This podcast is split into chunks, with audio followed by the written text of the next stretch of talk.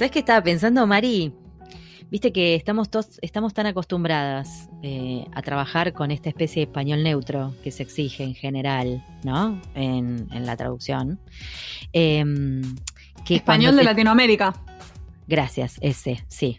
Sí, español neutro de Latinoamérica. Exactamente. exi- existe El tal. mismo. Si es que, sí, claro, existir existe en el papel, pero nadie lo habla verdaderamente. Su casa, por decirlo. ¿Cómo que no? En el doblaje se habla. En el doblaje. sí, sí, sí, en el doblaje, claro, pero es, no es un pueblo. El doblaje es como, ¿no? Entonces, a veces, eh, a mí, por lo menos, me encanta cuando me dicen esto es para español de Argentina. Yo, ah, me- mejor que te puede pasar. Me desquito. Sí. El otro día tuve que traducir una encuesta a español de Argentina y es como, wow, puse voz, puse eh, acentos en, la, en, los, en los verbos de la segunda persona del singular. ¿Qué ves? ¿Qué haces? Bueno, a veces no le ponemos acento. Eh, bueno, esas cosas. Y después también estuve, estoy haciendo un curso de traducción de eh, gastronomía en literatura. Es decir, son eh, pedacitos de alguna novela que tiene un momento gastronómico. Ah, Entonces, por ejemplo, una, no- una de las primeras fue la de Ángeles Mastreta, Arráncame la vida, no sé si la conoces. Después estuvo como agua para chocolate. Después, este, la, la última clase fue una de Leonardo Padura, que es de Cuba, es cubano. Entonces, claro, muy divertido porque había la señora que cocinaba, hacía toda una lista de todo el menú que había y vos decías, ¿qué es esto? ¿Entendés? Era del, de, este era del español de Cuba al inglés, en este caso. Pero me encontré investigando variedad de español, ¿entendés? Que, que está buenísima una variedad concreta. De decir, ¿por qué eh, había una que decía eh, plátano frito a puñetazos? Sí. Ajá. Qué interesante. Ay, nosotros comimos comida cubana la semana pasada. Qué loco que me estés contando esto, porque ¿En debo haber comido com- comida cubana tipo, tres veces en mi vida, pero una de esas fue la Wow. semana pasada. Y había uno de los platos que era ropa vieja. Le decían, Ah. se llamaba ropa Se vieja. llama- sí, y, ropa vieja. y era como un, como un cerdo Acá también hay un ropa vieja, me parece. ¿Sí? Pero acá la ropa vieja me parece que se le dice al, a cuando juntás todo lo que te queda. Y haces una Ah. especie de guiso sancocho, no sé. Una Claro. cosa así. Pero pará, ¿y, la, ¿y los platos estaban en inglés? No, estaban en español, porque aparentemente este chef Ah, de este mirá. restaurante, la, la abuela era cubana o algo así, y, y había hecho algo de los platos de mi abuela, una cosa así. Entonces Hermoso. todos Bueno, platos típicos este, cubanos. sí. yo terminé encontrando un glosario de cubanismos, no de cubanitos, de cubanismos.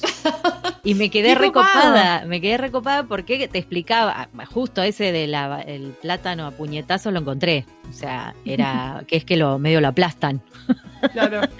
Este, como para encontrar a ver si lo traducís, no lo traducís, le dejás la expresión y qué sé yo. Bueno, la cuestión es que nada, me quedé pensando que, que cómo nos, que medio como que no, por hacer este neutro, o esta cosa que le venga bien a todos, eh, es difícil encontrar algo traducido a una variedad particular. A lo sumo encontrás literatura original. Sí, o ¿No? algo muy específico de marketing que justo Que están- vos decís, claro, que te dicen esto es para. Claro. Y me da mucha pena. Por ejemplo, hoy tuve que traducir un título, ¿no? Era de una cosa de un, de un infantil. Y decía New Shoes. Entonces cuando miro, Sí. el dibujito es un nene que tiene de amigo un camión de basura. Su trash, Ajá. eh, trash, ah, trash track. Truck. Ahí va, gracias, se me trabó la lengua. Bueno, entonces decía que le habían cambiado las gomas al, al camión de basura. Y eso acá, si vos le pones alta llanta al título, es un gol. Porque acá se le dice llanta a las zapatillas, por ejemplo. ¿Entendés? Muy en buena, Argentina. claro, muy buena. Pero no lo podía sentido. poner y fue como. ¡ah! ¡Maldición! Ahí te da mucha bronca, sí, porque bronca. tal cual, es que cuando el tema de los regionalismos, el coloquialismo, el slang, todo lo que se usa, la jerga que se usa en el día a día, es como que le agrega un montón de Mucho onda power. al idioma. Sí, Entonces, de repente, a, a hacer cosas, y a- yo lidio mucho con esto, porque al hacer cosas de videojuegos se usa mucha cuestión creativa, mucho, mucho diálogo, entonces te ves muy limitado al hacerlo en algo neutro latinoamericano, porque le sacás todas esas Total. como cosas que le ponen onda, las especias. claro. Spicing up the language. Sí, es así, es así. O sea, em, a mí me siempre me da como, como pena, ¿viste? Sacrificar eso.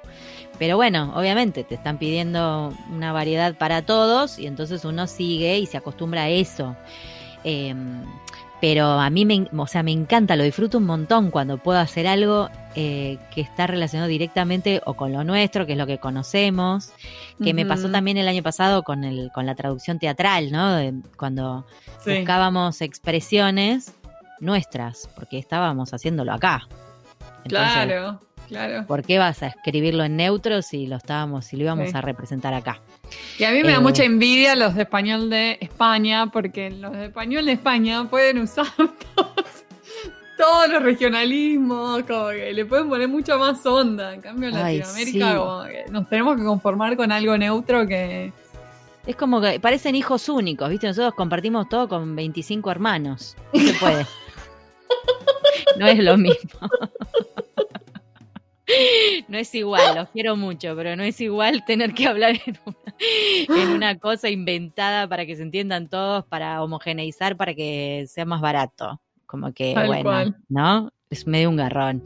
Este, y bueno, y hoy un garrón. No sé cómo se dice garrón en otros, en otros, eh, eh, en otras variantes de Latinoamérica. So sorry. Si quieren votar después, qué sé yo, me escriben de Chile, Uruguay, Perú, donde quieran, y nos cuentan cómo dicen garrón. ¿Qué, qué es que es un garrón?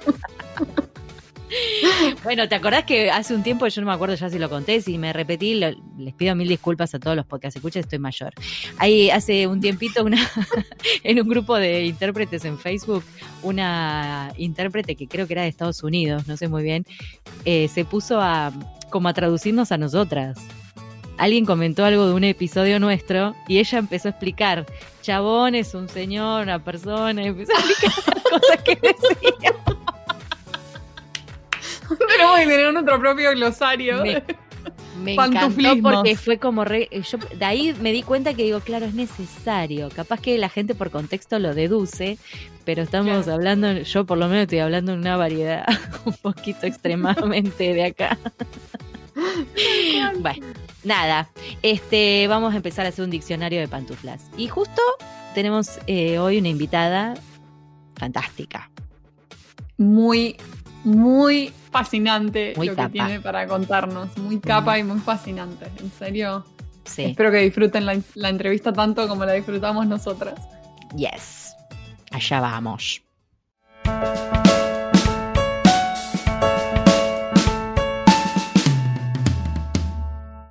Hoy tenemos el agrado de entrevistar a Victoria Boschiroli. Ella es licenciada en Letras con orientación en Lingüística y posee el título de Postgraduate Diploma in Education and Professional Development. Además, es máster en elaboración de diccionarios y control del léxico español. Se desempeña como investigadora docente y es profesora de las carreras de profesorado y traductorado. Su principal área de interés es la lexicografía monolingüe y bilingüe. Participó del diseño y la elaboración del Diccionario Integral del Español de la Argentina, Voz Activa. Estuvo a cargo de la coordinación de contenidos lexicográficos y edición de contenidos del Diccionario del Léxico de la Política Argentina, Palabras en Democracia. Participó también en la redacción y edición de distintos diccionarios español-inglés. En la actualidad integra la Comisión Lexicográfica del Diccionario Online de Neologismos del Español Anteario. Victoria, es un placer que estés aquí con nosotras en Pantuflas. Muchas gracias. Bienvenida en Pantuflas. Por favor, es un placer. Eh, nos intriga mucho porque vos estás acá del lado del frío, si estás con las pantuflas. Eh, ah, no, vos sabés que... editemos esto, editemos. Hubo un momento de la cuarentena que dije, vamos a, voy a pasar a ponerme zapatos para sentir que puedo salir. para mejorar así como la idea, ¿no? De que uno no está todo el día en casa. justamente, sí. hablamos de eso en el episodio anterior, de, de, ¿no? De, ponerse linda y etcétera, aunque estemos adentro de casa. Bueno, está bien. Te perdonamos, te perdonamos, te perdonamos. Este, fue por, eso, fue por eso, si no estaría muy feliz de estar en pantufla. Ay, sí, es que yo le, le cuento a los podcasts, escucha que en Buenos Aires está haciendo un frío tremendo, pero hacía varios inviernos que no hacía tanto frío continuado, me parece a mí, ¿no? Mm, y encima dentro de casa, uno medio quieto, como que está, sí, no sé, está, está como muy fresco. Así que las pantuflas son como las mejores aliadas. Yo, yo no, no puedo. No puedo seguir los consejos de los que dicen que hay que poner zapatos. Lo lamento un montón. No, no, es simplemente una, una especie de, de, puente con la realidad que decidí. Claro. Pero después está perfecto. Lo que a cada uno le hace bien está perfecto. Y sí, hay que citar este momento. Em, Victoria, contanos, vos sos lexicógrafa, docente, investigadora, traductora freelance, pero la verdad que de todas esas profesiones la que menos conocemos es la del lexicógrafo. ¿Qué hace un lexicógrafo? Bueno, primero vamos a la definición, porque capaz que los que somos, estamos en traducción o en estudios de lenguas tenemos un poco más de idea eh, un lexicógrafo es una persona básicamente que elabora diccionarios. Hay dos maneras de, eh, abordarlo. Hay gente que, digamos, se usa el término lexicógrafo tanto para el que eh, elabora diccionarios como para el que investiga diccionarios.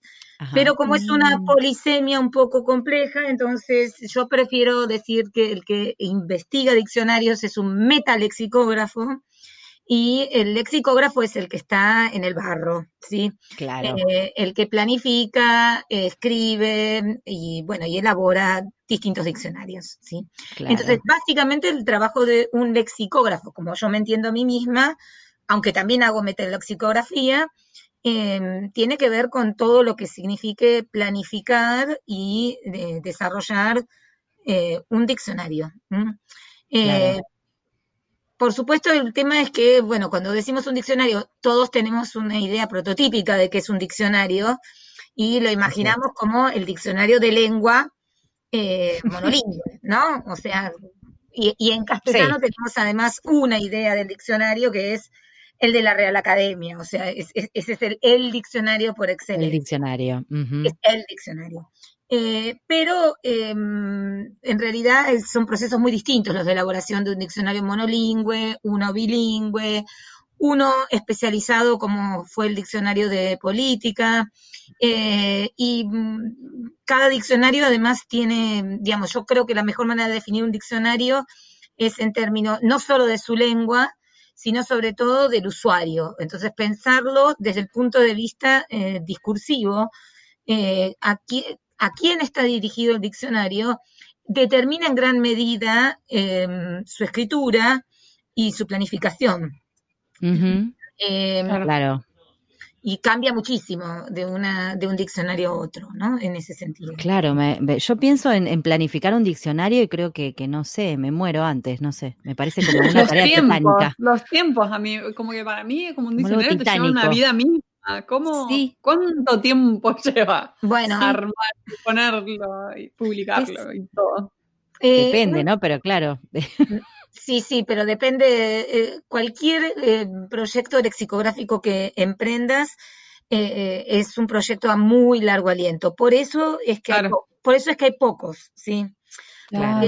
Salvo, digamos, mm, excepciones como los diccionarios institucionales, como en el de la Real Academia, que también lleva sus, tiene unos tiempos tremendos, eh, O para mí un modelo de diccionario monolingüe, que es el Diccionario del Español de México, eh, que, se, que se edita desde el Colegio de México. El, editor es el profesor eh, que fue un diccionario revolucionario porque fue el primer diccionario de lengua integral de, una de, de una variedad de lengua no peninsular, digamos. O sea, mm, claro, el primer modelo de diccionario, digamos, hecho como el diccionario, no un diccionario de mexicanismos, es decir, no un diccionario de aquello que diferencia a México del resto eh, de las variedades de español, sino eh, representando la lengua que se habla en México, ¿no? Eh, ese fue un, proyecto revolucionario, pero fíjense que llevado a cabo en el marco de una universidad.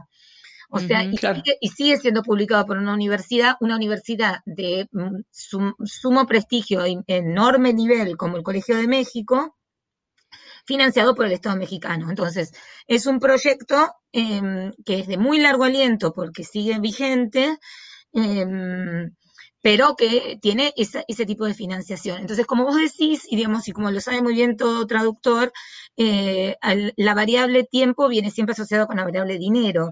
Entonces, eh, sí, y, también la, estructura, no solamente la estructura económica, sino la estructura para poder hacer eso que una universidad te la da. te la da, exactamente, te la da. Ideal. El, lugar ideal es una universidad o un ámbito mm, oficial. Claro. Eh, y, difícilmente una, em, digamos, y las, eh, los emprendimientos empresariales son complejos justamente por esto, porque es un trabajo de mucho tiempo de planificación y después de realización también de mucho tiempo, muchas personas y mucha, em, un nivel muy alto de, em, de corrección y de edición, ¿sí? Porque pensá que eh, tiene que tener un diccionario, se aspira a que sea consistente y es muy complejo. Eso es muy complejo. Sí, sí, sí, sí, tal cual. Tiene que quedar como perfecto, además. Claro, claro. Y se espera que sea perfecto y todo el mundo está eh, buscándole el error. sí. sí, sí, sí, tal cual. Victoria, y veo que tenés ah, el máster este de elaboración de diccionarios y control del léxico español. Contanos qué te motivó a hacer esta maestría y en qué consiste. Bueno, en realidad la maestría la hice como para validar mi oficio. Yo ya tenía el oficio de lexicógrafa cuando eh, hice la maestría. Em, el oficio lo, lo desarrollé, lo aprendí en el marco de unos proyectos de diccionarios bilingües de Pearson, de Longman, eh, y tuve la gran fortuna de tener como mentora y como eh, gran enseñante a em, Beatriz Galimberti Jarman.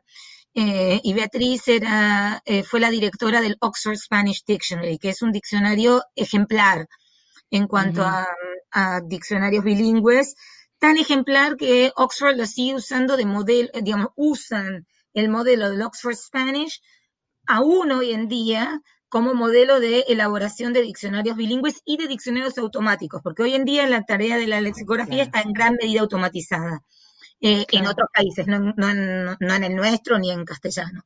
Eh, y eh, Beatriz Llama fue una, lexicógrafa excepcional, con una gran idea de cómo se tenía que representar la lengua, y yo aprendí con ella el oficio, justamente, trabajando, trabajando en esos diccionarios. Entonces, cuando mm, eh, volví a la, vida académica, eh, necesitaba validar mi, oficio y decidí hacer la maestría, sobre todo, hay pocas maestrías en, lexicografía, eh, la Real Academia ofrece una que hasta hace poco no era a distancia, esta tenía la ventaja de que era una ventaja que era a distancia, tenía muy buenos docentes y me permitió em, concentrarme en un aspecto porque hice la, orientación de diccionarios de especialidad, que era algo que yo no tenía tan claro y que me parecía que era muy útil para pensar en, después en el desarrollo en la universidad. Y gracias a eso también fue un insumo importante para hacer el diccionario de política, ¿no?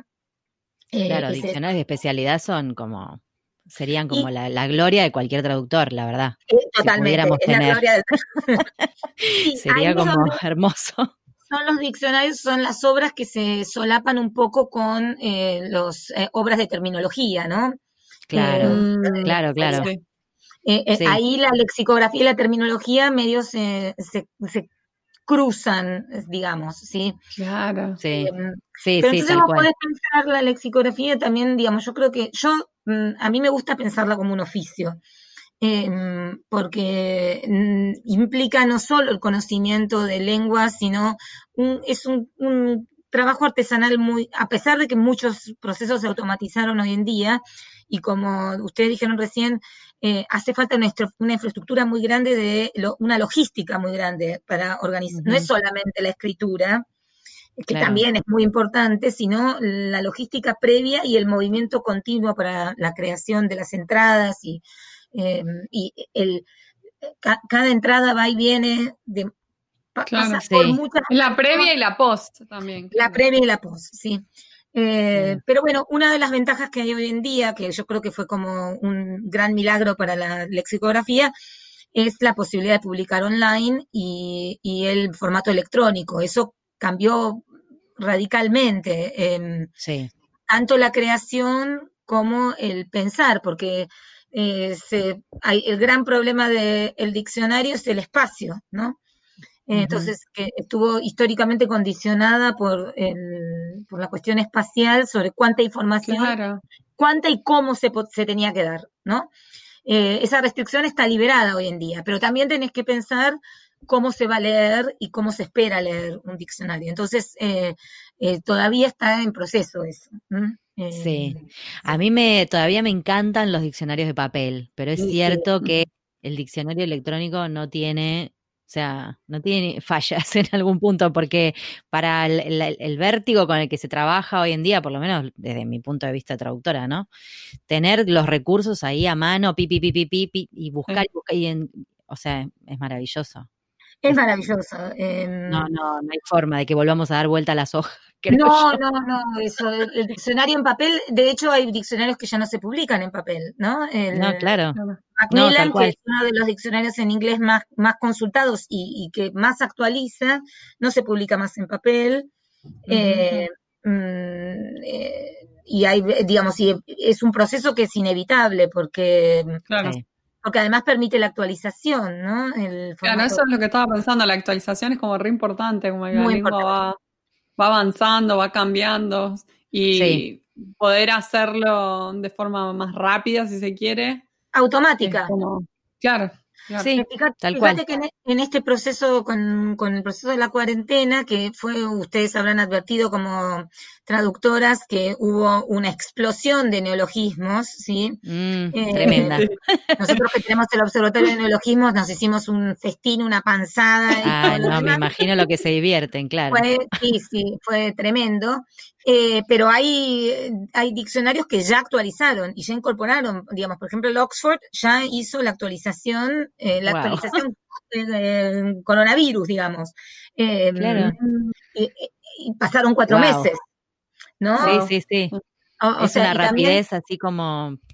Eh, muy instantánea, lo cual también tiene sus desventajas, porque me parece a mí que, digamos, eh, un tema con la lexicografía es, eh, una de las grandes cuestiones es qué tiene que ir al diccionario, ¿no? Claro. Mm. Todo tiene que ir al diccionario. Em, ¿Cómo decidís que una, una palabra eh, digamos, no solo pertenece al léxico, porque no es simplemente que pertenezca al léxico, es, eh, como dice el profesor Lara, tiene que pertenecer al léxico social.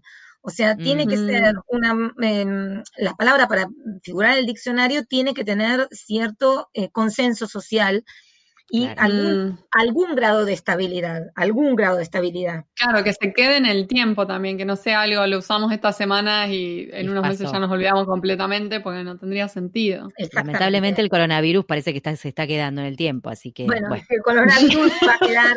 Si no nos lo olvidamos más. Pareciera ser que, ¿no? Se instaló. Hay cosas que claramente, coronavirus no, no hay manera de que no, no figure. No, ya está. ya, sonamos. Y, y COVID-19 lo mismo. Y, Totalmente. o sea, pero Cuarentenial no sé si llegará al diccionario. Claro, hay que ver. Claro, habría que ver. Habría que ver cuántos niños nacen este, en esta cuarentena. Yo ya conocí te quiero decir. Así que sí, Efectivamente, efectivamente, porque fíjate que boomer probablemente esté en el diccionario en inglés, seguramente fueron suficientes para como para entrar. Así que veremos. Vamos a ver qué sucede con esa, claro. Estuviste también en la creación del diccionario integral del español de la Argentina y en el diccionario del léxico de la política argentina. Sí. Que se llama eh, Diccionario de Palabras en Democracia, ese es todo el nombre, ¿no? Em, ¿Nos contás cómo fue esa experiencia? ¿Cómo fueron los procesos para armar eso? ¿Cómo surgió? Me intriga mucho. Son dos procesos eh, distintos. El Diccionario Integral del Español de Argentina fue un proyecto único em, eh, y tuvo un origen empresarial. Eso, en eso fue único. Eh, ah, fue la editorial Tinta Fresca em, que decidió, digamos, por impulso eh, de la editorial Tinta Fresca, em, decidieron publicar un diccionario del español de Argentina, eh, afín, parecido al, de Lara que yo les dije em, recién. La diferencia es que fue hecho en, dentro de una empresa, entonces con con otro tipo de, intereses finales y demás. Eh, nos agarró en el medio de la crisis, sin embargo, tuvieron la gran valentía original de ponerse, de crear una división para hacer diccionarios con todas las dificultades técnicas que ustedes están señalando. Y la mm. idea era hacer un diccionario del español de la Argentina para un usuario, em, digamos, lo que se llama un usuario culto. Ustedes saben que la, noción de culto en, variedad de lengua quiere decir educado, ¿no? Eh, con cierto nivel de educación y hacer un diccionario eh, eh, muy completo.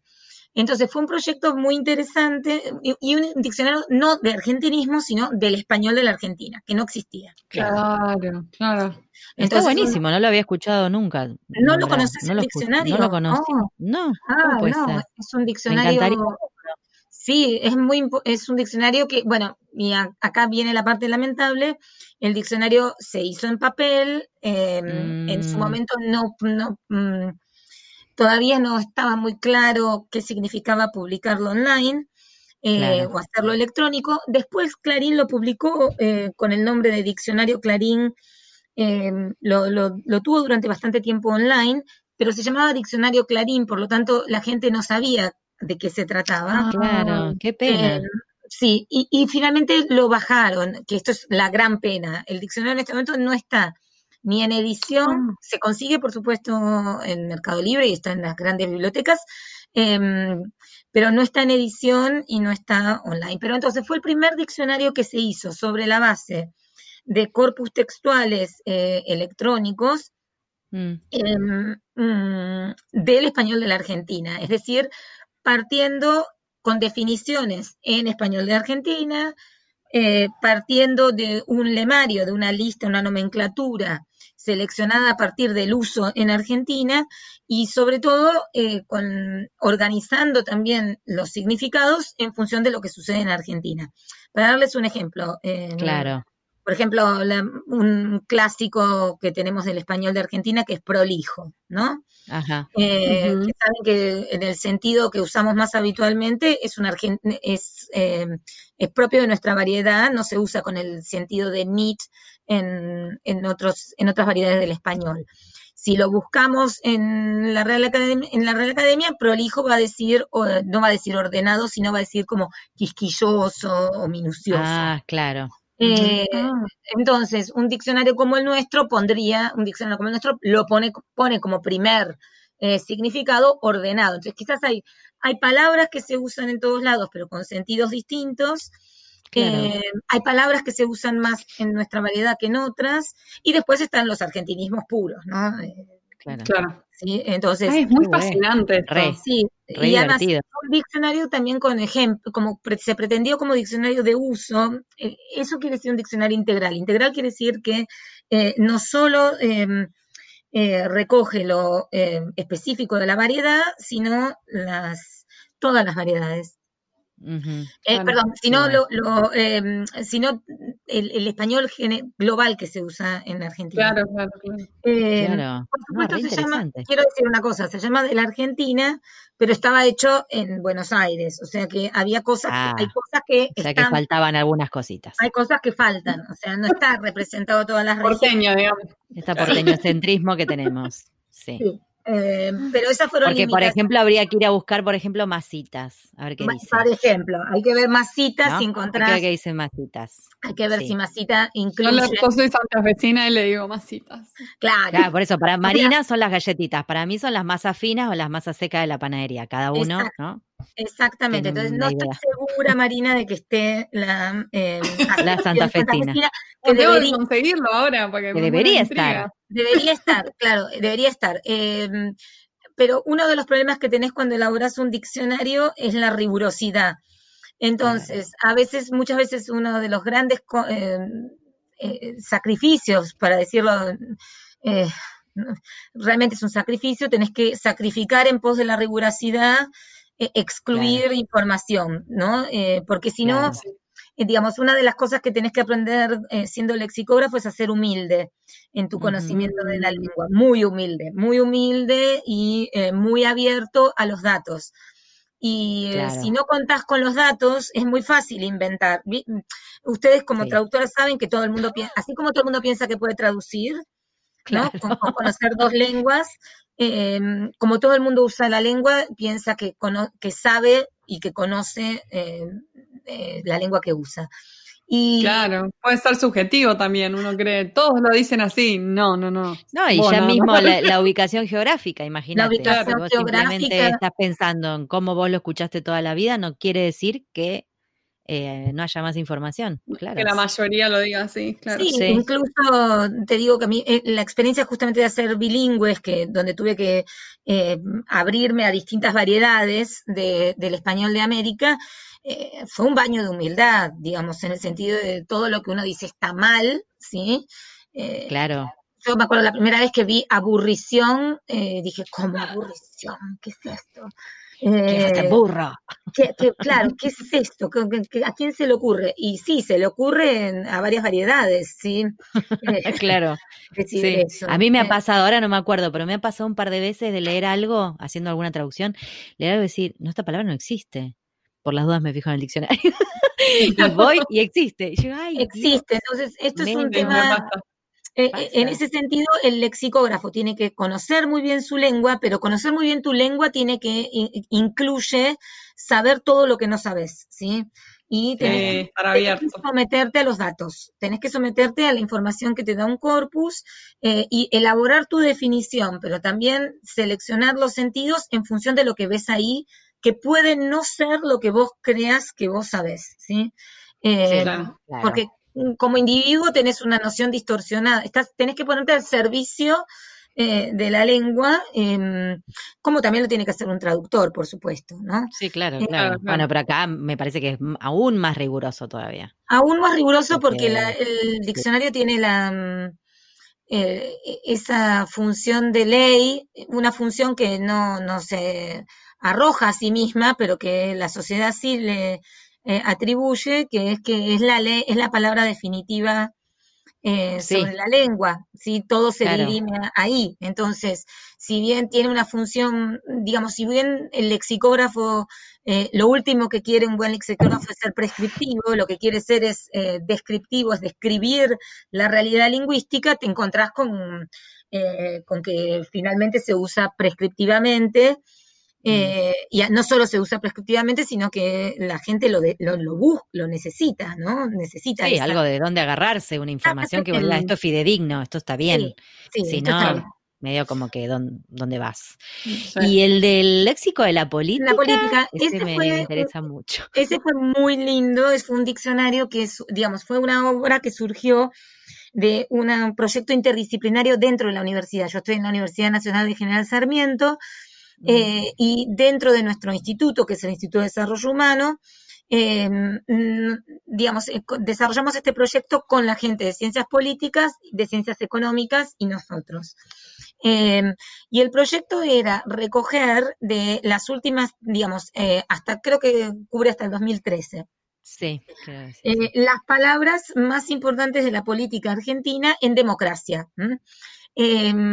como o bien neologismos que habían surgido durante ese periodo, o bien cómo, habían, em, cómo habían adquirido y modificado su sentido palabras que son propias del discurso político, pero que están en circulación social, o sea, no desde una perspectiva estrictamente em, eh, sociológica o, o, desde el punto de vista de la ciencia política. Sin embargo, oh, son todas fueron redactadas por especialistas en esa e, de, eso. por ejemplo, para darte una idea, desendeudamiento, ¿no?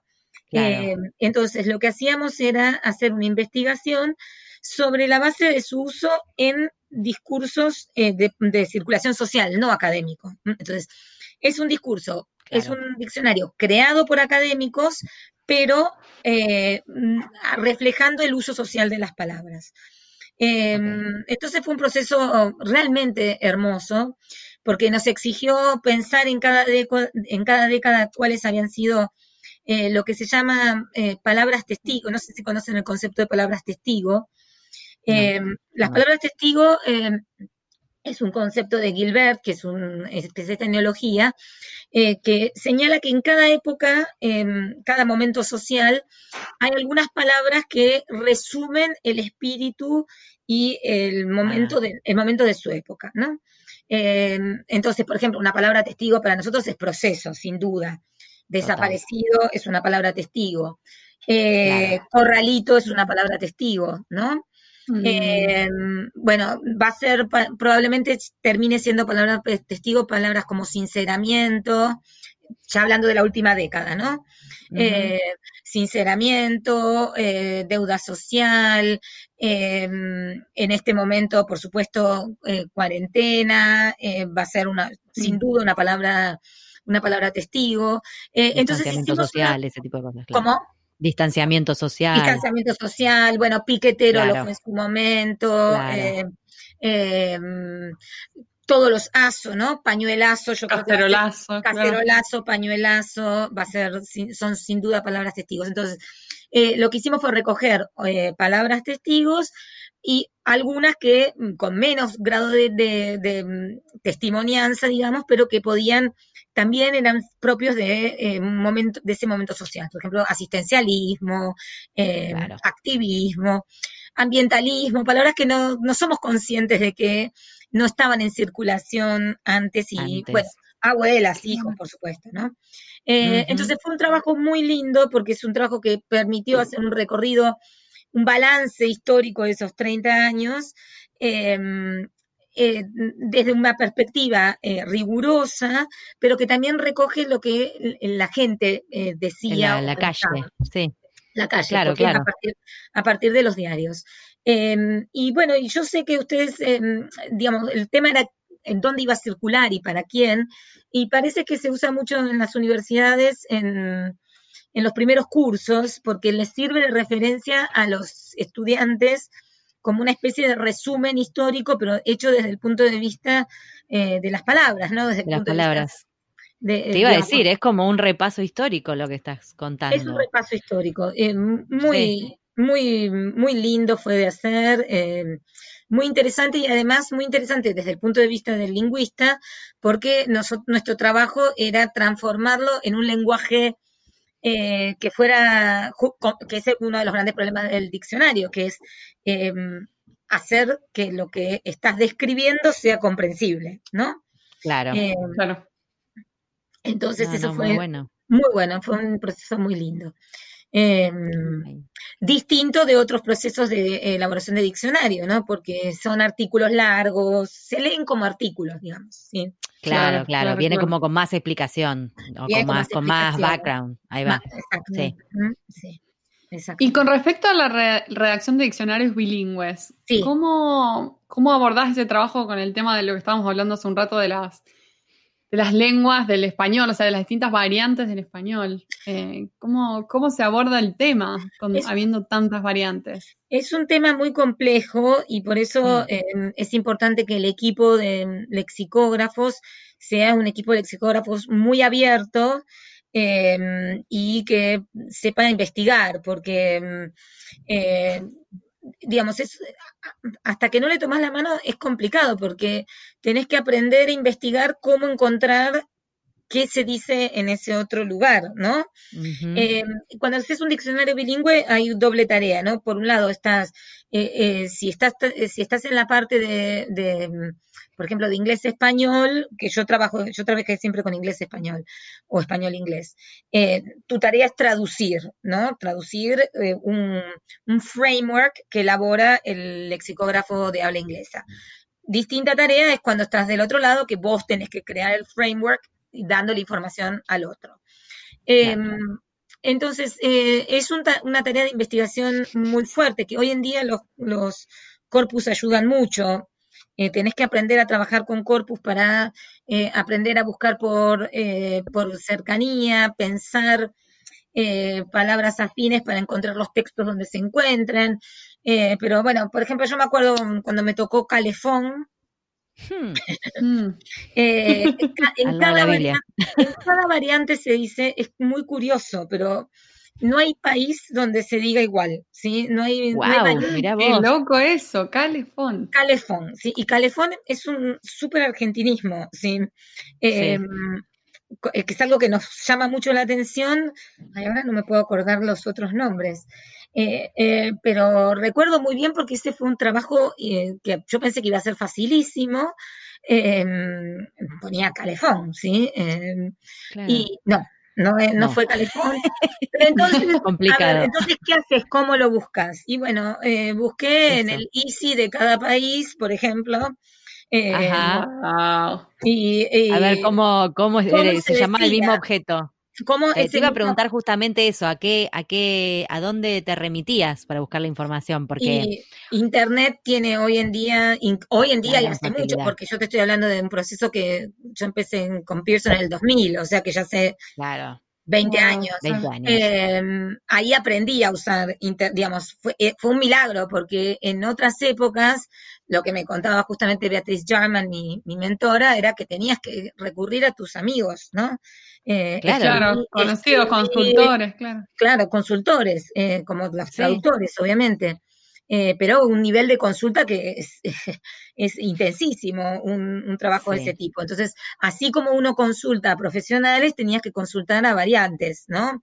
Eh, Internet, si, si uno aprende a usarlo correctamente, te da todas las posibilidades, pero te podés encontrar mucho, digamos, también eh, cuando, como vos decís, cuando tenés que tomar la decisión de cuáles variedades vas a representar, porque puede ser que te encuentres con 14 traducciones, ¿no? o sea, mm, inmanejable. Inmanejable, eh, y ese es lo que, volviendo atrás, decía, cuando eh, elaboras un diccionario tenés que tomar muchas decisiones, y una de las decisiones es cuántas y cuáles variedades vas a representar. Em, ese proyecto de Pearson era muy interesante porque em, había decidido hacer diccionarios regionales Em, o sea, uno para la zona de Cono Sur, eh, uno para países andinos, otro para México y Centroamérica, eh, otro para España, ¿no? Eran cuatro eh, diccionarios regionales. Fue originalmente el proyecto, finalmente terminaron siendo tres. Terminó siendo peninsular, uno latinoamericano que es, y uno mexicano, porque el Estado mexicano compra los libros, entonces tiene esa gran ventaja. Em, y además se, vende en Estados Unidos también. Entonces, eh, tiene, digamos, la, descripción del español de México siempre es interesante porque tiene Estados Unidos ahí, es interesante para las empresas, digamos. Claro, em, claro. Em, pero bueno, entonces tenés que tomar una decisión, si ponía 14 calefones distintos o, un, o, cuatro. O cuántos. generalmente se, busca de las variedades, o sea, siendo el español una lengua pluricéntrica, eh, mm. se busca la de los grandes centros, salvo cosas muy específicas. ¿no? Eh, con los objetos es más fácil encontrar eh, cómo se dice en cada país. es más difícil cosas más abstractas por ahí, ¿no? Abstractas o, colocaciones. O claro, de la jerga.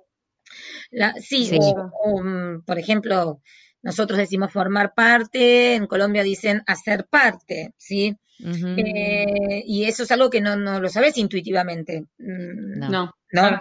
Entonces también pasa que ahí es donde digo que el lexicógrafo tiene que ser humilde porque tiene que eh, nunca pensar que sabe todo eh, y nunca dar por sentado, tiene que buscar hacer un trabajo de verificación en las distintas variedades eh, para ver cómo se, Y también un lexicógrafo está todo el tiempo prestando atención, o sea, está siempre apuntando mentalmente. Eh, en particular eso era lo que hacían los, los antiguos lexicógrafos que mm, ustedes saben trabajaban con fichitas manuales, ¿no? Claro, me eh, imagino vivían llenando la idea titánica que uno tiene cuando piensa un diccionario. Por más que todos tengamos en la mente el internet, yo me imagino una persona juntando fichitas, no sé. Claro, no, eso, yo nunca hice fichitas, así te lo voy a decir. Enloqueciendo. No. Muy María Moliner, mi imagen. No, claro, un María Moliner, pero es, es un trabajo que fue titánico, el trabajo de María Moliner, de María Moliner, de Johnson en su momento, el primer Oxford, que fueron, tenían habitaciones llenas y llenas de fichitas, y el de la Real Academia también, que tienen todas las fichas guardadas, ¿sí? Sí, sí. ah, las tienen guardadas. Sí, Qué loco. Eh, es una información eh, tremenda, entonces continuamente tenían miles de informantes fichando. Es, un, es un trabajo de mucha precisión. Eh, pero de las collocations es. Ay, perdón, sí. seguí, No, no, no, decímelo, los collocations. No, que esto que decís de las collocations, que es cierto, expresiones, me lo veo mucho ahora con, con los venezolanos que tenemos en acá, en Argentina, que de repente eh, yo hablo mucho con un traductor venezolano y a veces me dice cosas que me, no te digo que me cuesta porque le entiendo, pero la estructura es rara, como me lo dice. Ya te mando el, vínculo y ya te conecta, no sé, me, lo dice de una manera rara, ¿no? Entonces uno se queda como, claro, es su forma. Sí, eh, es muy interesante.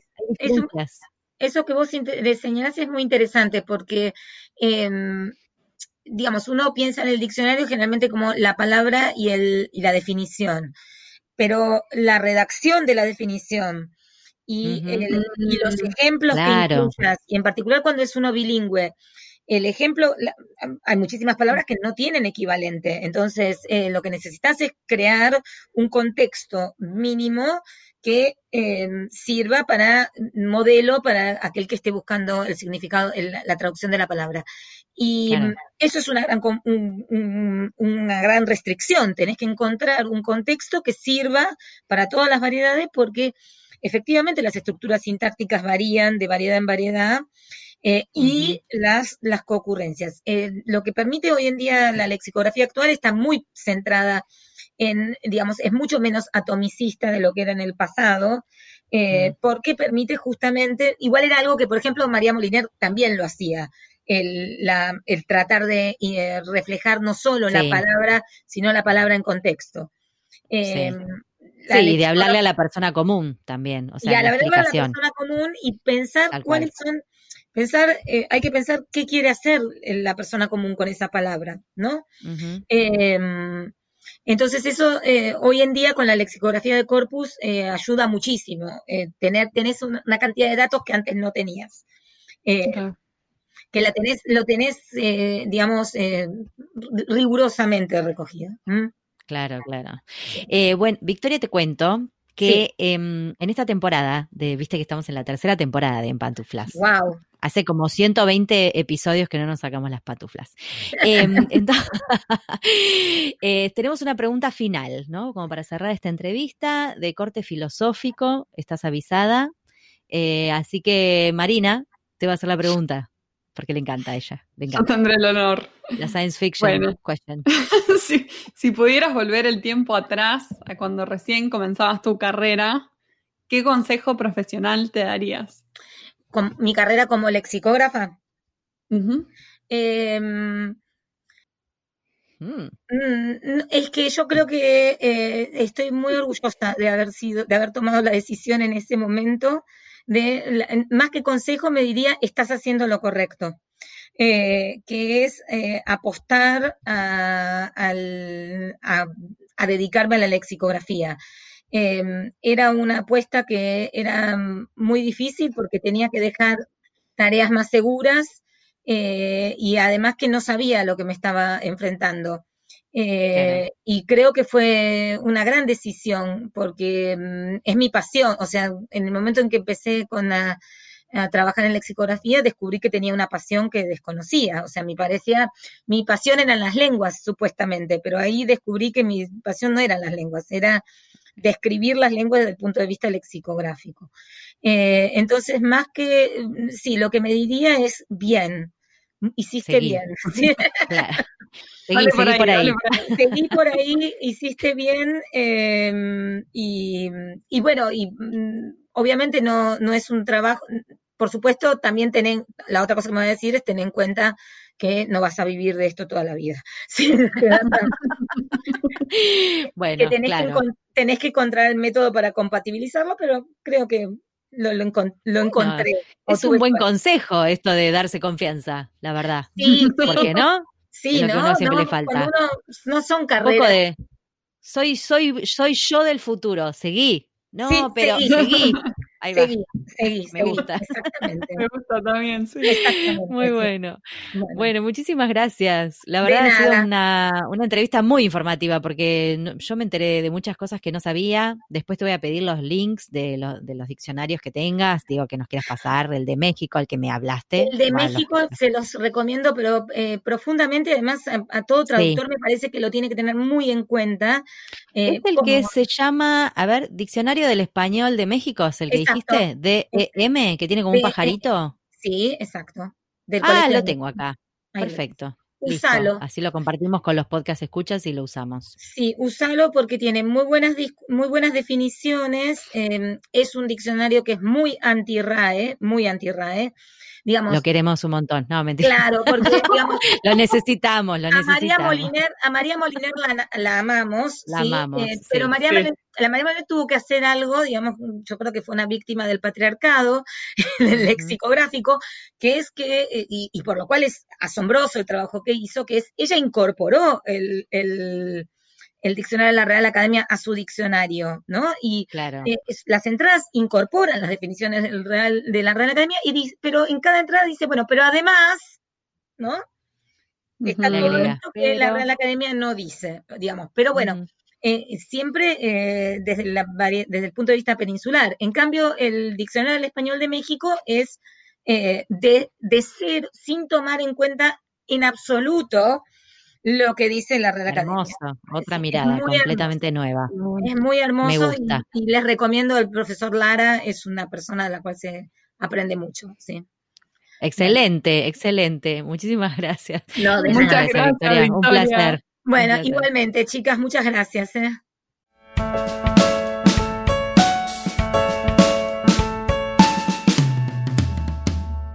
Este fue un nuevo episodio de En Pantuflas, patrocinado por nuestro amigo fiel, MemoQ. Si sos tan fan de MemoQ como nosotras, aprovecha el 45% de descuento exclusivo para podcast escuchas. Anota este código, CAM-pantuflas45. Podés encontrar todos los episodios del podcast en nuestra página en guiondelmediopantuflas.com y suscribirte para escucharlos apenas salen en iTunes, Spotify y Google Podcast. Prohibí sorpresión en la Argentina, en Los Ángeles, Buenos Aires, pantuflas al virus.